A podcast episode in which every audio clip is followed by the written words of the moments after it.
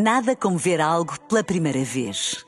Porque às vezes, quando vemos e revemos, esquecemos-nos de como é bom descobrir o que é novo.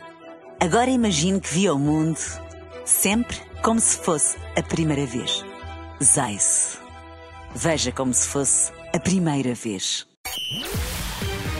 Bola Branca. Apitou a nossa bola branca. Olá, João Fonseca. Olá, o que é que Teresa. temos em destaque? Porto promete identificar agressores no Dragão Caixa. André Vilas Boas volta à carga e critica Porto de Pinto da Costa. Portista João Mário chamado por Roberto Martínez. Os elogios de quem o levou à primeira grande conquista europeia. Bola branca de terça-feira a começar.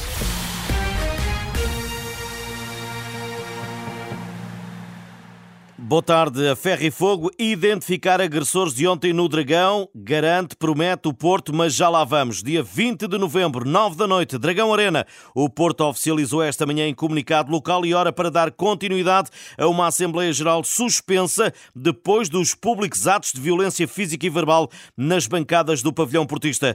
Contactado por Bola Branca, Lourenço Pinto, presidente da mesa da Assembleia Geral, remeteu para mais tarde explicações, mas sobre a noite de ontem, o Porto emitiu há pouco um comunicado com garantias e promessas, aqui resumidas pelo jornalista Rui Viegas. O Futebol Clube do Porto promete identificar os agressores da Assembleia Geral de ontem, mobilizando os restantes órgãos sociais com vista à abertura de processos disciplinares. Desacatos que, segundo se lê num comunicado de cinco pontos, mancham a história centenária de cultura democrática do clube. No mesmo texto, a direção de Pinto da Costa assegura que vai desenvolver todos os esforços para auxiliar a mesa da Assembleia Geral a garantir máximas condições de segurança na próxima segunda-feira. E, chegados aqui, apela-se que os associados voltem à reunião magna. O Porto está convicto que todos saberão estar à altura do momento e dignificar o Futebol Clube do Porto. E agora André Vilas Boas, esta manhã presente na capital portuguesa, na Web Summit, e depois de ontem ter considerado o dia mais negro da história do Porto, voltou ao assunto e à carga perante os jornalistas Pedro Castro Alves. Um pedido claro de um candidato pré-anunciado. Os atos de violência da noite passada no pavilhão do Dragão têm de ser investigados. Eu peço sinceramente às autoridades, ao Ministério Público, ao Ministério da Administração Interna, ao IPDJ, ao Secretário de Estado do Desporto, que peça com urgência as câmaras de televisão e as câmaras de videovigilância eh, do Estádio do Dragão, do Dragão Arena, e proceda a uma investigação das agressões e dos atos bárbaros que se passaram ontem à noite. André Vilas Boas acusa o clube de estar refém de uma guarda pretoriana que limita a liberdade de expressão dos sócios. As imagens que nós vimos ontem de um miúdo com 19 anos, ao qual provavelmente é retirado um direito de voto, em choro e envergonhado com o seu clube, é o reflexo da situação que nós estamos a viver. Reféns, atualmente, de uma guarda pretoriana que persiste em intimidar alguns sócios do Futebol Clube do Porto eh, e, no fundo, isto tem que terminar. Dado o momento atual do Futebol Clube do Porto, o anúncio da candidatura de Vilas Boas à presidência do clube é nesta altura apenas uma formalidade por cumprir. Não posso ficar indiferente ao apoio que sinto. Apresentar uma candidatura minha é quase como uma, uh, o cumprir de uma formalidade. Eu apenas quero dar passos seguros, fortes, criteriosos, transparentes, suportados em equipas de rigor, porque é o que o Futebol Clube do Porto merece. Portanto, quando eu tiver todas as equipas montadas, um programa eleitoral digno do que merece uma instituição como a do Futebol Clube do Porto, apresentar-me-ei eh, com, a minha, com a minha lista e com a minha candidatura. André Vilas Boas, presente na Web Summit, onde pediu ainda que no dia 20 de novembro, data para a qual está agendada a nova Assembleia Geral Extraordinária do Futebol Clube do Porto, sejam tomadas todas as medidas preventivas para que tudo corra com normalidade. Todos à espera dos próximos episódios, o Porto a Ferro e Fogo, Assembleia Geral retomada no Dragão Arena, dia 20 às 9 da noite. João Mário foi chamado à seleção ao lateral do Futebol Clube do Porto, recebeu a confiança de Roberto Martínez e entra para a vaga do lesionado Diogo Dalot. A bola branca Mário Silva, que levou João Mário e outros à conquista da Youth League em 18-19, aborda a surpresa da chamada com normalidade. De acordo com o trabalho e a performance que ele vai tendo num clube com a dimensão do Futebol Clube do Porto, é mais que normal e natural ser chamado à, à seleção nacional. Um, um, jogador que tem um percurso pelas seleções jovens e que tem sido uma presença habitual no 11 titular do Futebol Clube Porto sempre que está disponível.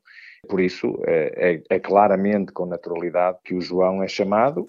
Com Sérgio Conceição, agora lateral tem assumido importância no 11 azul e branco, facto que deu outra visibilidade a João Mário. Ele fez a sua formação como ala. O Sérgio Conceição adaptou e muito bem à função de lateral direito, o que lhe dá, em termos ofensivos, uma projeção grande na equipa.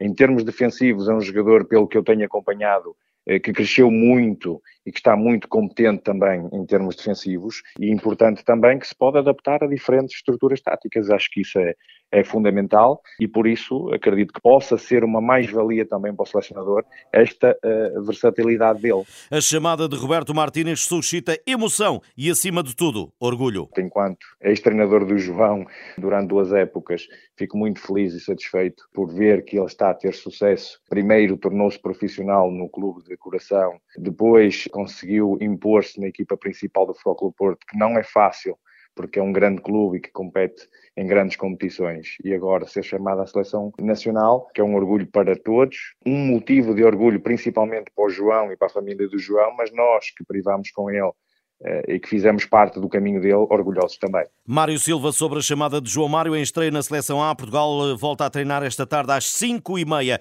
Concentrados estão, estão também os Sub-21. O grupo de Rui Jorge joga segunda-feira na Grécia com o objetivo de manter-se invicto no grupo, destacou hoje Carlos Borges. O nosso objetivo é sempre, uh, cada jogo, ganhar, custo custar.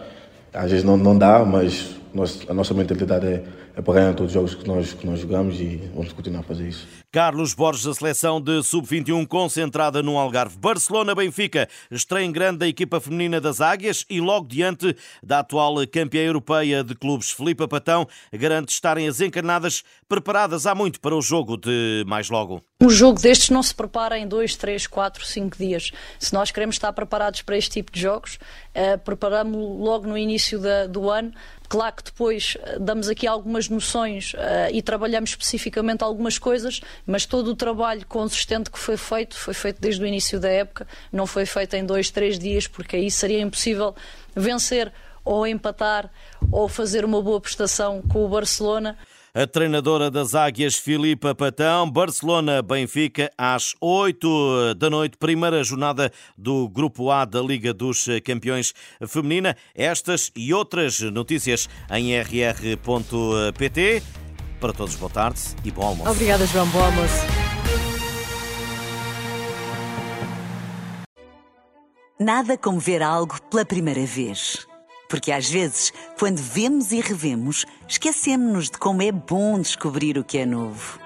Agora imagine que viu o mundo sempre como se fosse a primeira vez. Zais. Veja como se fosse a primeira vez.